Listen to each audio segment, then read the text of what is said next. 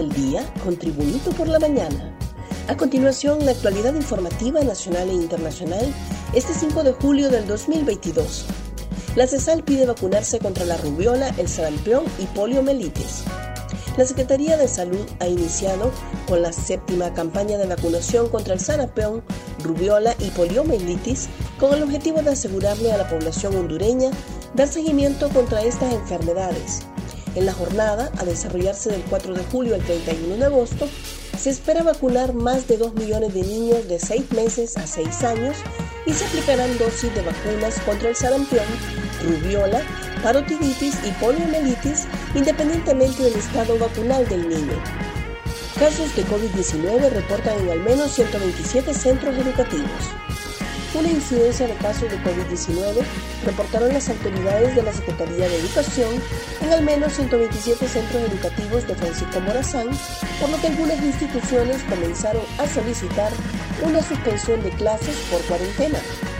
La directora departamental de Educación de Francisco Morazán, Glenda Guevara, informó que a nivel del departamento hay 127 centros educativos que han sido reportados con COVID-19 y solo en el Distrito Central, más o menos 93 instituciones de enseñanza han reportado esa problemática.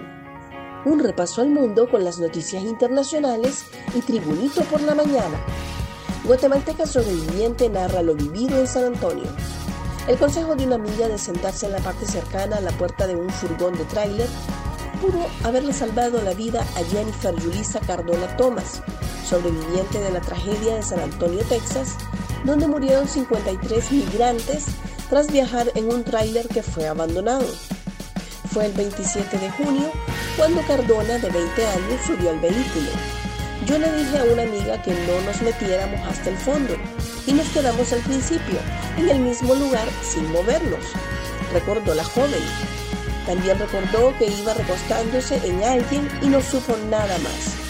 Luego desperté en el hospital, contó Cardona Thomas a Associated 3 vía telefónica desde el hospital donde se encuentra.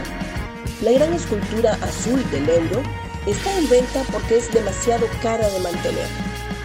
La escultura gigante azul del euro, símbolo de Europa y sobre todo de la divisa, será subastada a mediados de octubre porque es demasiado cara de mantener. Situada en la Plaza Willy Brandt de Frankfurt, la capital financiera de Alemania, se ha convertido desde finales del 2001 en un símbolo de identidad de la ciudad pese al recelo de los alemanes con el euro. La escultura sobrevivió a las protestas violentas de movimientos de izquierda y de anarquistas y a las acampadas del movimiento anticapitalista Blokupi durante la crisis financiera. Más noticias nacionales con Tribunito por la mañana. Desaparición de niña angustia familiares en Ciguatepeque. Por favor, denme a mi niña. No los denunciaré. Solo quiero de regreso conmigo a mi hija. Imploró la madre de la niña Emily Sofía Canales Morales, de apenas 5 años, quien desapareció desde el viernes pasado. Yo quiero pedirles a las personas que pasaron en esta calle y la vieron que me la devuelvan, porque quiero a mi niña conmigo, clamó Sandra Jacqueline Morales, progenitora de la pequeña extraviada en el barrio Los Tres Pasos, sector 2, en la zona periférica de esta ciudad. En todo Ciguatepeque, la pérdida de la infante ha causado conmoción, porque según versiones, desde el viernes se salió de la casa en un descuido y la madre pensó que estaba con su papá y al salir ya no la halló. Los 367 artículos de los 379 que tiene la Constitución se pueden reformar o derogar.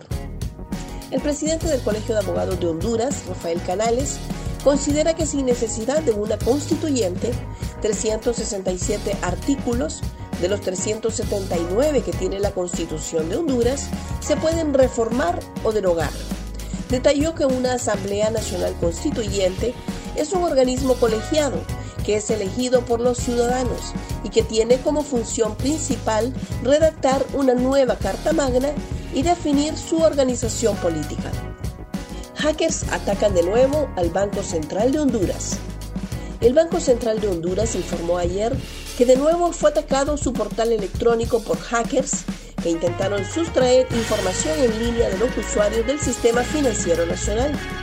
En un comunicado, alertó que personas externas a la institución remitieron correos electrónicos de forma masiva a usuarios del Sistema Financiero Nacional con el objetivo de sustraer credenciales de banca en línea en un nuevo intento de suplantar nuestra identidad institucional mediante un sitio web falso. Gracias por tu atención. Tribunito por la Mañana te invita a estar atento a su próximo boletín informativo.